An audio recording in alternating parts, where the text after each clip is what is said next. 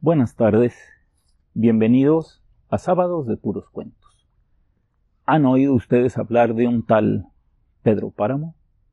Nuestra historia del día de hoy se titula El pueblo. Ve para allá, mijo. Ve a Comala. Es una tierra hermosa, el sol parece oro fundido, los árboles se caen de gordos, de todos los frutos, la gente es buena, el viento te acaricia el rostro. Ve para allá, mijo.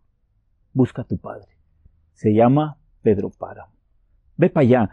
Reclámale todo lo que nos quitó, todo lo que te negó, mijo. Júramelo, por favor. Júrame que irás para allá. Eso me dijo mi madre. En su lecho de muerte, aún tendida en la cama con muy poca voz. Por eso es que estoy aquí. ¿Usted sabe dónde es Comala? Comala, mi amigo. Pues si yo para allá voy. ¿Quiere? Pues acompáñeme, que acá en la recua esas no platican.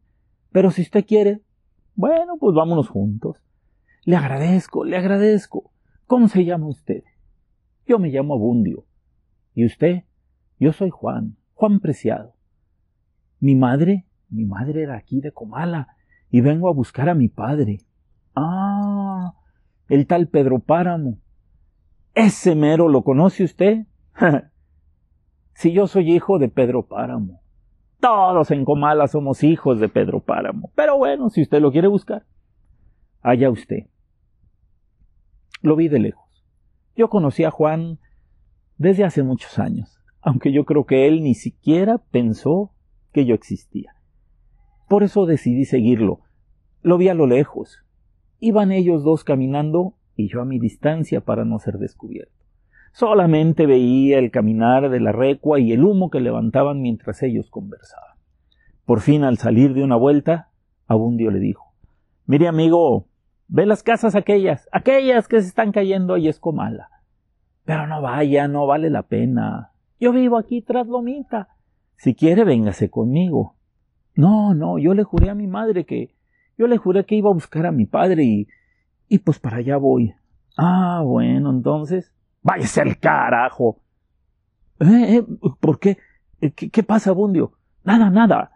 Vaya, vaya con Dios. Al llegar, pregunte por Eduviges. Es una vieja, Eduviges diada. Ella recibe a todos los viajantes perdidos como usted. Dígale que la manda Bundio. Se lo diré, se lo diré. Gracias, amigo, gracias.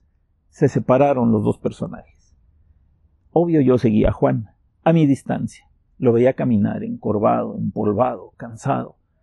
Entramos al pueblo. Montón de casas viejas, descarapeladas, de adobe, las calles despedazadas. La luz del sol poco a poco se retiraba, solamente un perro que otro por allá aullaba, parecía desierto.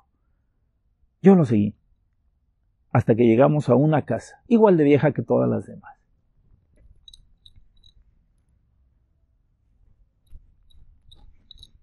Nadie abría.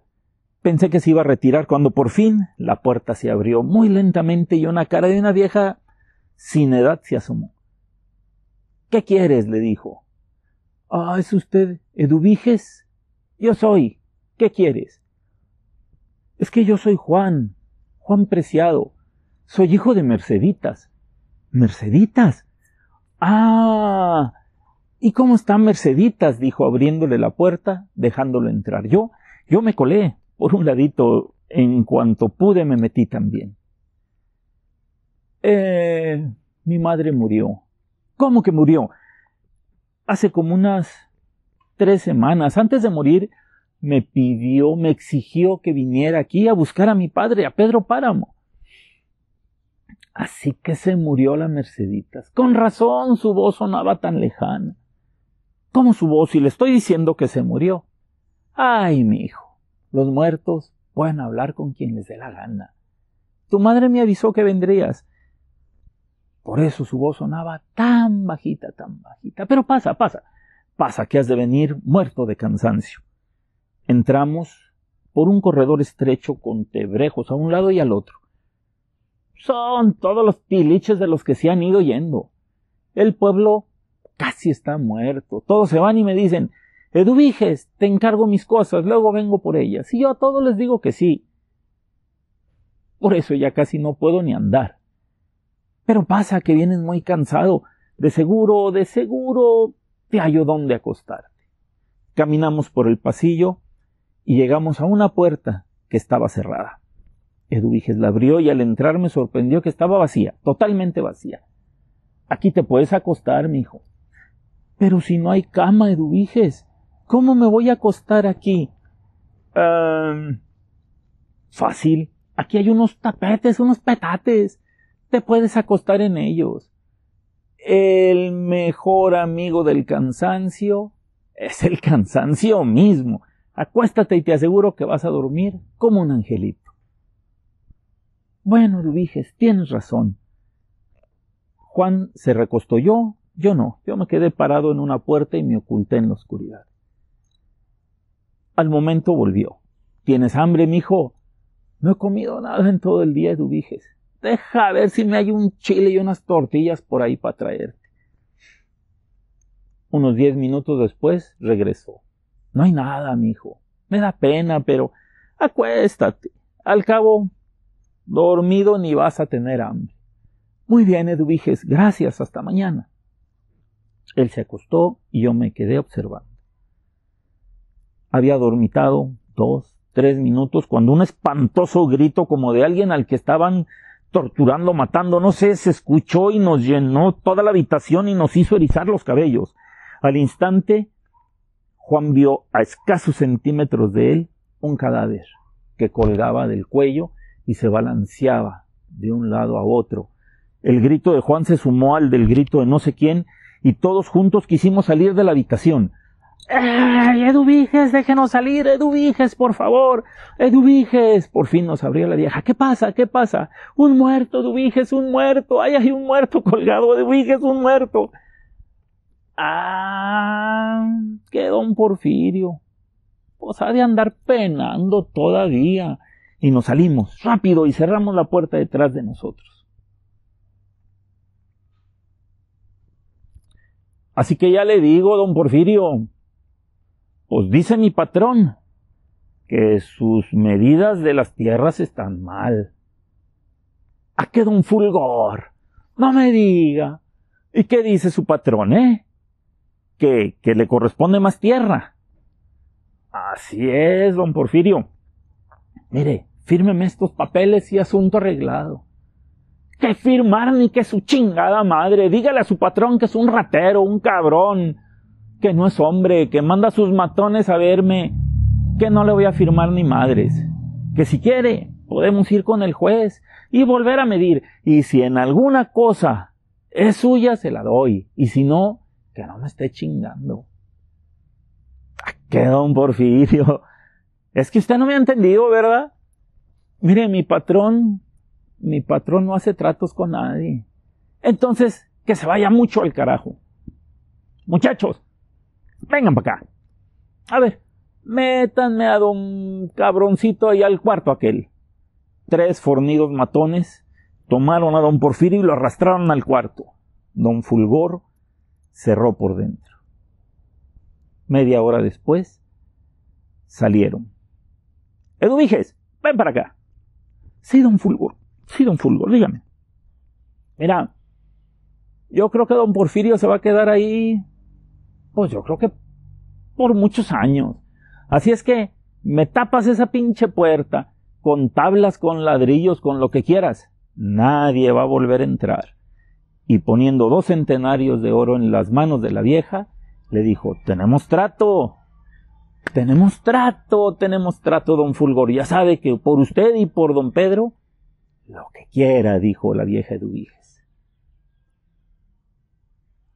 Por eso, Juan, por eso yo creo que don, don, Porfirio todavía está penando en esa habitación. Pero no te asustes, los muertos no te hacen nada. A ver, a ver, a ver, Eduviges, dígame, dígame, dígame. ¿Hace cuánto pasó eso? Uh, uh, uh, cuando tu padre vino aquí por primera vez hace como unos 40 años. 40 años, Eduvige, si usted todavía vive, ¿cómo es posible? Eh, digo, Eduviges, dígame la verdad, dígame la verdad. ¿Está usted muerta? Un espantoso aullido se escuchó en la habitación. Eduviges levantó los ojos al cielo y poco a poco se desvaneció ante nuestros ojos. Juan y yo, muertos de miedo, salimos corriendo buscando una puerta. No queríamos saber absolutamente nada más de la situación. Salimos y solo la noche, las sombras y el frío nos recibieron en aquel desolado pueblo. El ruido de la noche nos envolvió. El frío calaba nuestros huesos y las oscuras calles nos recibían con sorna a nuestro miedo. Empezamos a caminar. De repente el sonido fue quebrado por un, un murmullo. Padre, me confieso que dormí con Pedro Páramo. Padre, me confieso que tengo un hijo de Pedro Páramo. Padre, me confieso que yo ayudé a matar a don Porfirio por órdenes de Pedro Páramo. Los murmillos empezaron a multiplicar. Uno, otro, otro, otro. Se hizo un, un, ruido enorme como si de un panal se tratara y nosotros nos tapábamos los oídos queriendo escapar de él sin lograrlo. Juan comenzó a correr y yo detrás de él. Corrimos sin sentido, sin rumbo, llegamos al fin al centro de la plaza. De repente, una campana empezó a sonar. Otra, otra, en repique. Un ruidazo de campana se oyó. Y varia gente, no sé si viva o muerta, la verdad, empezó a salir de aquel rincón. Oye tú, ¿qué es ese pinche argüende? Pues, pues no sé, será una fiesta. A ver, vayamos a preguntarle al sacristán. A ver tú, ¿qué es este desmadre de campanas? Pues, pues que se murió la vieja de Pedro Páramo. ¿Cómo que se murió doña Susanita? se murió. Y don Pedro mandó repicar las campanas en señal de duelo. Pero no dicen que estaba loca la vieja. Pues sí, sí estaba loca, pero pues, pues él así la quería. ¿Qué le vamos a hacer? Oh, pinche ruidazo, no nos va a dejar descansar. Pues no, poco a poco, más gente, más gente, más gente. Nos vimos inmersos en una multitud de gente, caminaba y platicaba. Por ahí alguien dijo, Oiga, comadre, pues hay mucha gente, ¿por qué no hacemos unos tamales? Oiga, compadre, pues hay un chingo de gente, hay que sacar unos tequilas. Poco a poco aquello se convirtió en una fiesta. Llegaron juegos de no sé dónde, más juegos tres días con sus noches y las campanas no paraban, y el pueblo en fiesta total. Lejos, muy lejos de ahí, en su rancho de la media luna, Pedro Páramo observaba todo y a todos con odio. Cabrones, se ha muerto la mejor mujer que Dios haya creado jamás. Y ustedes así lo festejan, cabrones. Me sentaré, me sentaré, y Comala se morirá de hambre, dijo. Y así fue. Poco a poco las campanas cesaron y la gente aquella se fue. El pueblo volvió a tener su fantasmal estado uno a uno, las familias fueron dejando Comala. Aquel con sus burros, aquel solo, aquel con su mujer. Juan por fin me vio y me dijo, ¿y usted sabe qué está pasando, amigo? Lo desconozco, Juan, le dije, pero el pueblo poco a poco se está yendo. Todos están yendo. Nos han dejado solos. Nos han dejado solos. Y yo, y yo que venía a buscar a mi padre, ¿Dónde carajos está mi padre? Un tipo cayéndose de borracho salió de la cantina de la esquina. ¡Ey, tú! Eugenio, ¿a dónde vas?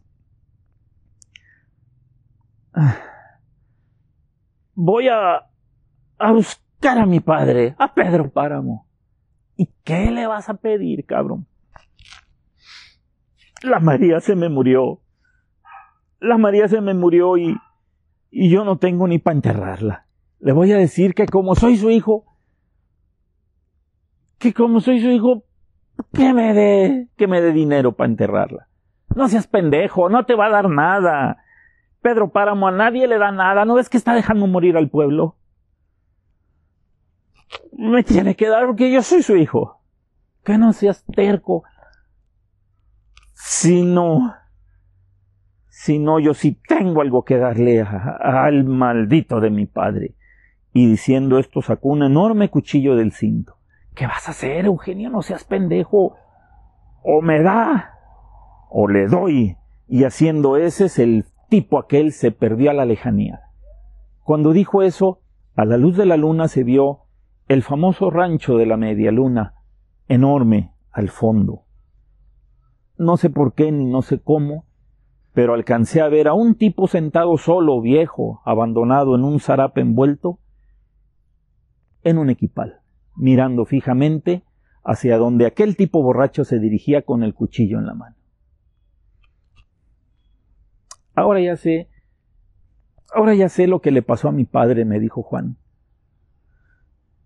Para mí, para mí ya no hay nada que hacer aquí. Vámonos, Juan, vente conmigo, le dije. Aquí ya, ¿qué vas a hacer? No, ya no puedo ir a ningún lado. ¿Por qué? Ya no puedo ir a ningún lado, me dijo y empezó a correr rumbo a la entrada del pueblo. Yo corrí detrás de él. Corrimos, no sé, dos, tres calles, cuando de repente él cayó. Cuando me acerqué, estaba muerto. Su cara reflejaba terror, cansancio, hastío. Yo con tristeza le cerré los ojos y recé una oración por su alma, que sabía muy bien que nunca iba a salir de ahí, de Comala. Ahí estaría rodeado de todos los demás, que en ese momento entendí todos estaban muertos, todos. El único que no lo estaba era yo, y si seguía ahí, no, podía decir, no podría decir que me podría mantener. Con tristeza di media vuelta y me fui hacia el camino de regreso. Cabrón. Hijo de la chingada. ¿Cómo hay veces en que, en que un autor es capaz de meterte tanto a la novela que te sientes dentro de ella? Medité cuando volví a mi mundo, sentado en mi cama, con la novela de Juan Rulfo en la mano, y el alba empezaba a clarear. ¡Qué barbaridad! La verdad a mí me hubiera gustado escribir Pedro Páramo. Lo considero una de las obras más hermosas escritas jamás. Pero bueno, dice el dicho, ni Dios anda cumpliendo caprichos ni enderezando jorobados. Así es que bueno, no lo escribí yo, pero lo puedo disfrutar desde acá, desde la seguridad de mi cama y leyéndolo en mi novela. Sin más apagué la luz y girándome me dormí plácidamente. El pueblo de Comala, en Colima. Juan Rulfo, Pedro Páramo inmortales en la literatura latinoamericana. He querido rendir un pequeño homenaje a ese gran autor y a esa hermosa obra desde su pueblo natal, desde sus orígenes. Estamos aquí en el Panteón de Comala, en donde amablemente nos han permitido grabar su historia de este sábado. Ojalá que les haya gustado tanto a ustedes escucharla como a mí el escribirla. Ya saben, los espero el próximo sábado y mientras tanto, nos vemos en sus sueños.